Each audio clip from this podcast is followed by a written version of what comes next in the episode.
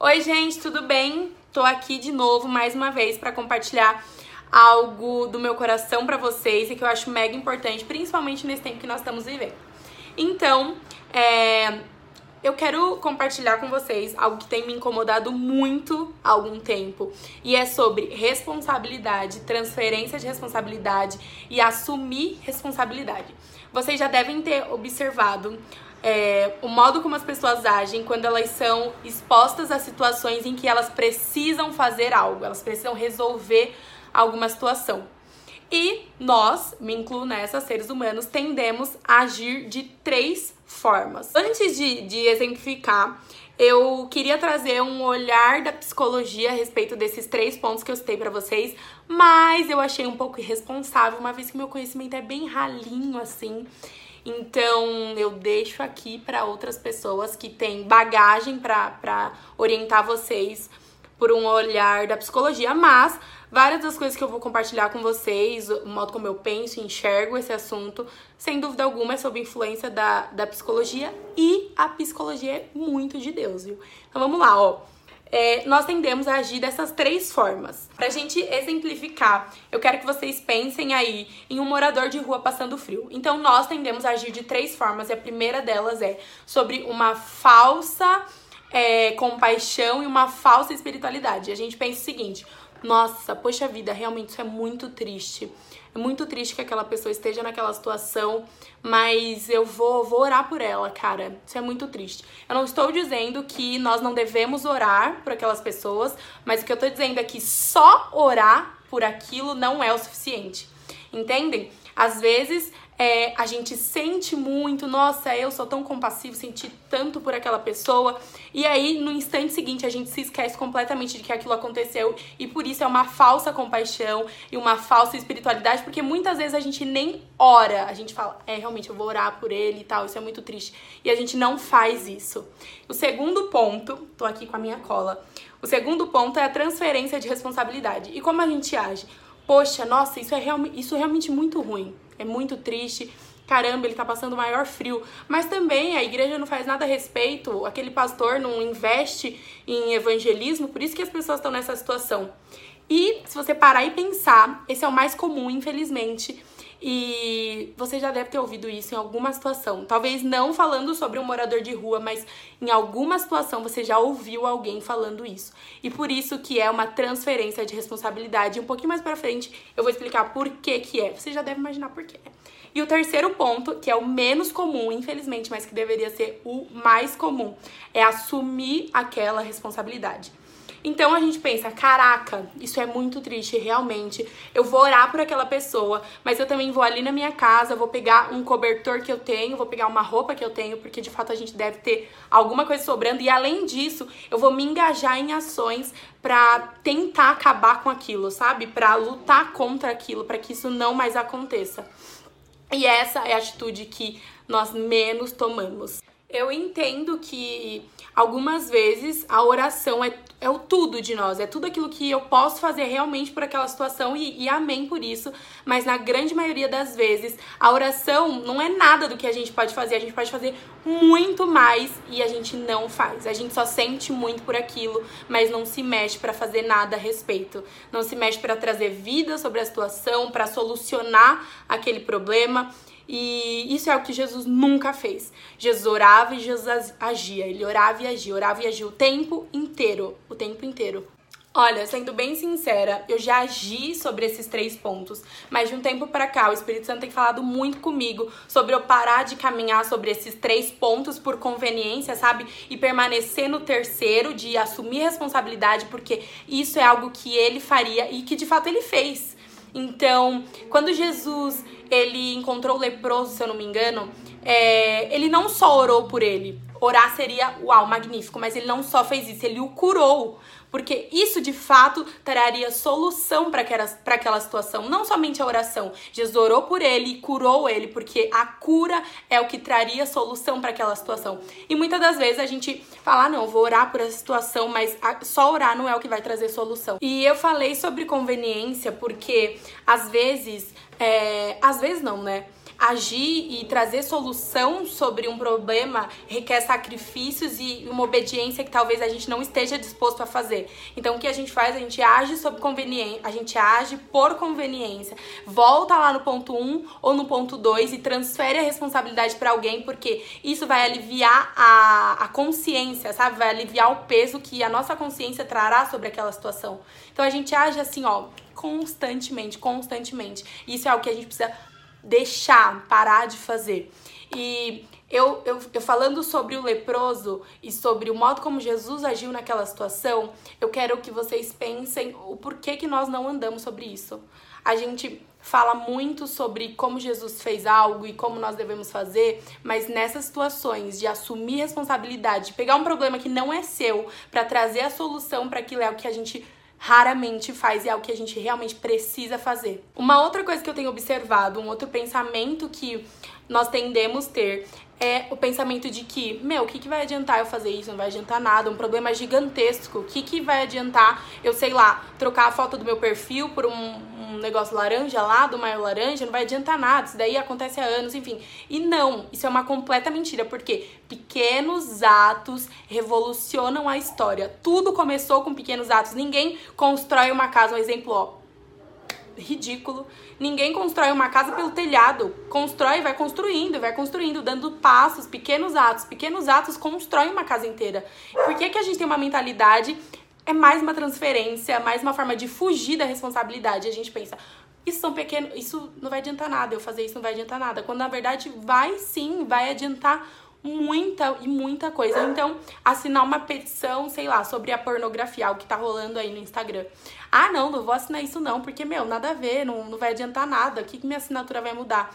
E, gente, muda muito, muda muito, porque às vezes trazer conscientização para as pessoas sobre algo que ninguém nunca fala é uma forma, assim, de começar algo, sabe? A conscientização é a forma de mudar todo um cenário. A gente vive numa era super visual, né? A gente é movido pelo que a gente vê. E nessa situação a gente precisa abandonar essa cosmovisão do, de que o que é grande é o que de fato vai trazer mudança e pegar a nossa mente e voltar ela para uma visão de que há grandeza nos pequenos atos. Há muita grandeza nos pequenos atos, porque isso é o que de fato vai construir, vai mudar e vai transformar a história e transformar a vida das pessoas. Então, eu quero convidar vocês a pararem e pensarem: ok, o que eu fiz em uma situação que precisava de uma solução e o que eu poderia ter feito? Ok, eu passei na rua e vi um morador de rua passando frio, vamos voltar para esse exemplo. O que eu fiz e o que eu poderia ter feito? Será que eu trouxe solução para aquilo? Ou então, ah, eu me deparei com uma criança e ela precisava de alimento, enfim, o que eu fiz e o que eu poderia ter feito? Ou então no metrô, ah, tinha uma, uma mulher e tal passando, pedindo dinheiro com filho e tal, ok? O que, que eu fiz e o que eu poderia ter feito? Será que o que eu fiz trouxe solução para aquilo? Trouxe resposta, trouxe vida, trouxe luz, enfim, trouxe. É, será que de fato eu fiz aquilo que Jesus faria? E se eu não fiz, o que eu poderia ter feito? Eu quero muito que vocês parem para pensar e esse GTV é exatamente sobre isso, para que vocês pensem sobre o que vocês fazem o que vocês poderiam ter feito. Aqui em casa surgiu uma situação algumas semanas e esse é o principal motivo de eu estar gravando esse, esse GTV é, a minha tia, ela, ela é usuária de droga, enfim, ela tem uma filha, e é isso de oportunidade desse, dessa menininha, desse bebê, ficar aqui com a gente. E aí, é, a gente se vê numa situação em que há um problema, tem um problema a ser resolvido, e a gente tem a solução nas nossas mãos. Ok, a gente não, não é a família que mais tem condições financeiras, a gente não é a família que tem mais condições, sei lá, psicológicas, enfim. Mas, de fato, a gente é, teria como trazer solução para aquele problema. E aí eu me vi com alguns pensamentos e também vi as pessoas aqui de casa com alguns pensamentos do tipo: ah, não, já tenho muita responsabilidade, gente, não posso fazer isso. Ah, não, mas isso vai custar muito, nossa, não, não vai dar pra eu fazer isso. Não, mas ela tem muita mania, não sei o que, não, não, não tem como eu fazer isso. E aí eu falei, gente, não, não é possível. Isso tá errado. Eu não posso pensar assim, a gente não pode pensar assim sobre uma situação que a gente tem a solução, mas a gente não quer agir sobre isso por egoísmo, por pensar que talvez eu tenha que abrir mão demais ou fazer demais ou largar coisas demais para de fato trazer vida sobre aquela situação.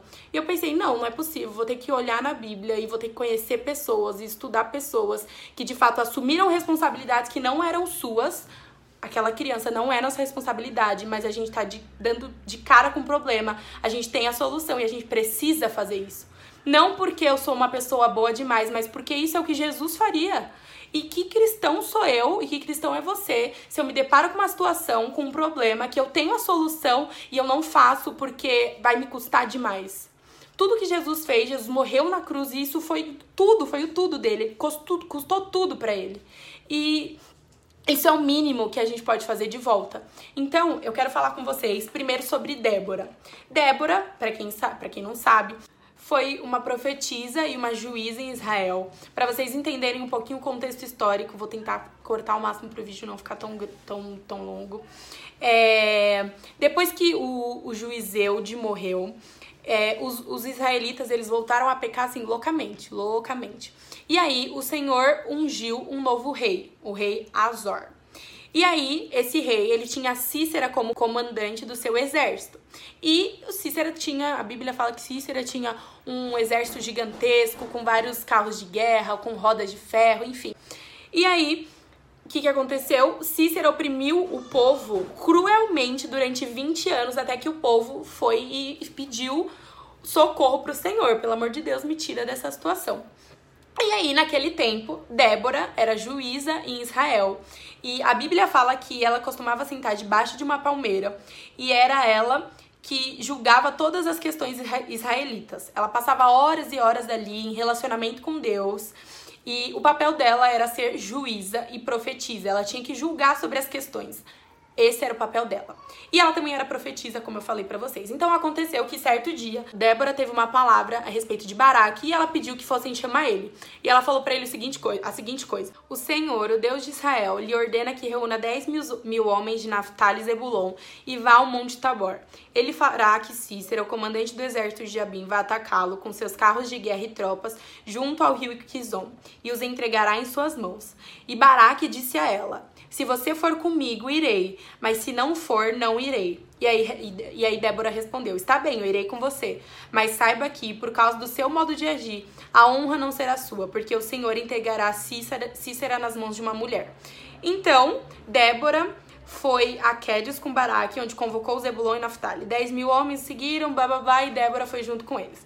Isso foi o que aconteceu.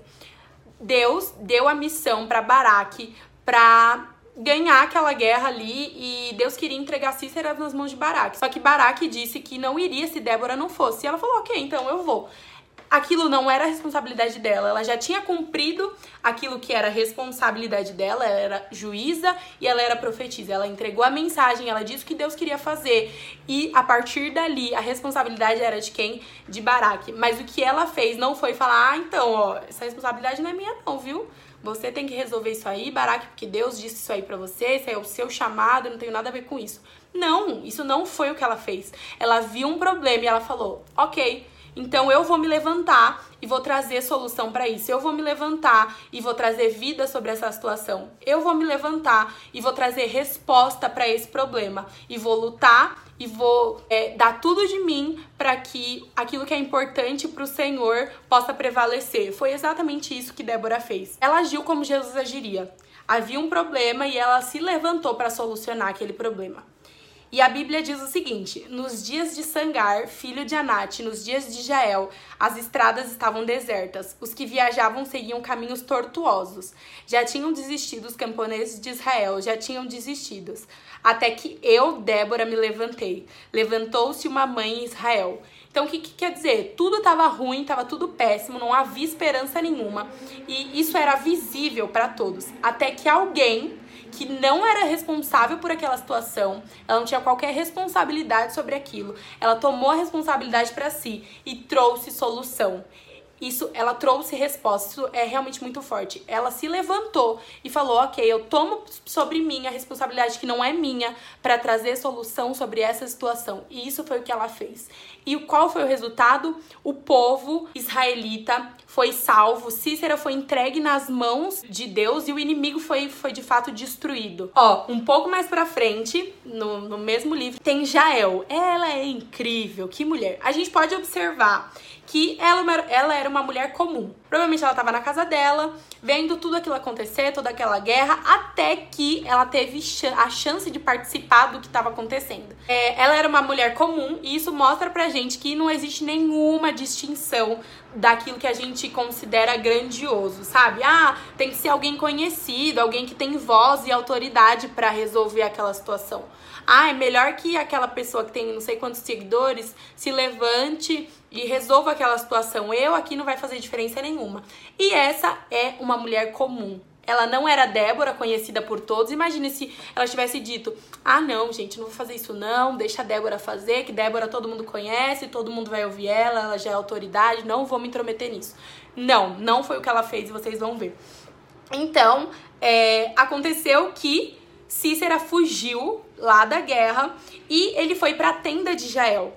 Ele foi se esconder lá e Jael recebeu ele, ainda cobriu ele com uma manta, escondeu ele, deu leite para ele e tal. E quando ele estava dormindo, ela silenciosamente, olha só, a Bíblia diz que silenciosamente ela se aproximou dele com uma estaca, ela amassou o crânio dele e foi assim que Cícera morreu. Ela não só se responsabilizou por uma situação que ela não tinha qualquer responsabilidade, mas como ela derrotou o inimigo. Sim, uma mulher comum se levantou, se responsabilizou por algo que não era dela, não tinha responsabilidade nenhuma sobre isso e ainda derrotou o inimigo.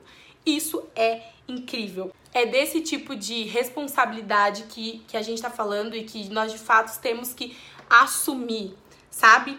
E a Bíblia diz a seguinte coisa: que Jael seja a mais bendita das mulheres. Jael, mulher de Éber, o queneu, seja ela bendita entre as mulheres que habitam em tendas. Ela pediu, ele pediu água e ela lhe deu leite. Numa tigela digna de príncipes trouxe-lhe a coalhada. Sim, incrível essa mulher. A última mulher que eu quero falar com vocês é Esther. E esse é um exemplo de trazer solução e tomar para si a responsabilidade sobre algo, mesmo que isso te custe tudo, ou até mesmo sua vida. Foi isso que aconteceu. Para vocês entenderem o contexto histórico, aconteceu que Amã, ele queria fazer um genocídio, queria matar todos os judeus. E aí Mardoqueu pegou aquela carta que o rei enviou, já tinha tudo, tava tudo resolvido, a data já tinha sido marcada, tudo já tinha sido divulgado, eles só estavam esperando que de fato a data chegasse. E aí Mardoqueu falou para um dos servos de, de Esther que aquilo ia acontecer e que ela tinha que se levantar e falar com o rei e implorar por misericórdia para que ele desistisse daquilo que ele tinha declarado. Se vocês quiserem saber um pouco mais do contexto histórico, vocês vão lá e ler o livro de Esther, tá? E aí, é, Esther respondeu a seguinte coisa para ele. Ela falou assim: Todos os oficiais do rei e o povo das províncias do império sabem que existe somente uma lei para qualquer homem ou mulher que se aproxime do rei no pátio interno, sem por ele ser chamado: será morto. A não ser que o rei estenda o cetro de ouro para a pessoa e lhe poupe a vida. E eu não sou chamada à presença do rei há mais de 30 dias. Exatamente. A vida de Esther estava em jogo. Então ela tinha que pensar: ok, então eu penso só em mim e sou egoísta e preservo a minha vida, porque pode ser que se eu for na presença do rei ele me mate, ou então eu arrisco tudo para que o propósito de Deus se realize. E o que ela fez foi não se preservar, não ligar se ela, se ela ia perder todo o dinheiro ou se ela ia perder a vida dela. Ela foi até a presença do rei para trazer solução para algo que ela não tinha responsabilidade. E ainda antes dela ir, na verdade, Mardoqueu disse pra ela: quem sabe não foi para um tempo como esse que você chegou até o trono, né? Que você se tornou rainha. E muitas vezes a gente carrega a resposta de algo que talvez seja só para isso que a gente tenha nascido. Entendem? Então, é, olhar para a forma como Esther agiu me faz pensar no quanto nós somos egoístas às vezes com aquilo que nós temos. E Esther não tinha nada a perder a não ser a sua vida era a vida dela que estava em jogo e ela agiu sobre isso. Voltando aqui um pouquinho na resposta que Mardoqueu deu para Esther, ele disse a seguinte coisa: Não pense que pelo fato de estar no palácio do rei, de todos os judeus só você escapará. Pois, se você ficar calada nessa hora, socorro e livramento surgirão de outra parte para os judeus, mas você e a família de seu pai morrerão. Quem sabe se não foi para um momento como esse que você, que você chegou à posição de rainha. Então, o que, que eu tava pensando a respeito disso? Que se a gente se calar para questões que precisam de solução, a solução que, que a gente tem em mão vai vir de outra parte e nós ficaremos com as consequências da nossa omissão. Então, que no caso de Esther, o que era? Se você se omitir a uma situação que precisa de solução, toda a sua família vai morrer. Um outro versículo que eu fiquei pensando, que o Espírito Santo falou comigo, a respeito da gente se preocupar. Ai, não, mas eu não vou fazer isso, não vou trazer solução para esse problema, porque vai me custar muito. Enfim, é de Mateus 6, do 31 ao 33, que diz: Não andeis, pois, inquietos, dizendo que comeremos, ou que beberemos, ou que ou com que nos vestiremos, porque todas essas coisas gentios procuram. De certo, vosso Pai Celestial bem sabe que necessitais de todas essas coisas. Mas buscai primeiro o reino de Deus e a sua justiça, e todas essas coisas vos serão acrescentadas.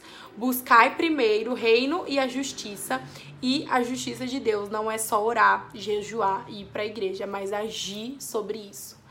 É dar comida ao faminto, cuidar do órfão e da viúva, dar tudo de si para que haja justiça sobre essas situações, assim como Esther fez em todo esse contexto e essa história que ela estava inserida. O fim da história a gente já sabe, Esther se levantou, usou sua voz, ela se responsabilizou por algo que não era responsabilidade dela e trouxe solução, vida e resposta para aquela situação. E o que aconteceu? O povo de Deus foi preservado e não só isso, eles foram honrados por causa daquilo que Esther fez. Para finalizar, Jesus é e sempre vai ser o nosso maior exemplo. Você pode ler toda a Bíblia, todo o Novo Testamento, na verdade, que Jesus aparece. Você vai ver que em todo momento ele se responsabilizou por algo que nunca foi responsabilidade dele. Ele morreu pelos nossos pecados, que são nossos pecados e não dele. E mesmo assim, ele se responsabilizou porque havia um problema e ele tinha solução para isso. Então, eu quero finalizar lendo aqui uma frase para vocês que eu acho muito, muito incrível e pertinente para tudo isso aqui que eu compartilhei com vocês. Todas as vezes que transferimos algum problema para o outro, inviabilizamos a possibilidade de participarmos da solução, e a outra pessoa passa a ser dona do problema e da solução. Ficamos passivos e indefesos. Passividade e estarmos indefesos, é tudo sobre o que o reino de Deus não é, sobre tudo que Jesus não é. Então, esse vídeo, esse GTV, é para que você se coloque num lugar de reflexão e mais uma vez pense sobre o que você já fez e o que você poderia ter feito e que de fato você se levante, erga sua voz sobre situações que não são responsabilidade suas, mas que você tem a solução. E é disso que o mundo precisa, porque assim como diz na Bíblia, a natureza aguarda a manifestação dos filhos de Deus e os filhos de Deus precisam se responsabilizar sobre situações que precisam de solução e vida ok? Espero que isso te abençoe e fale com você de alguma forma.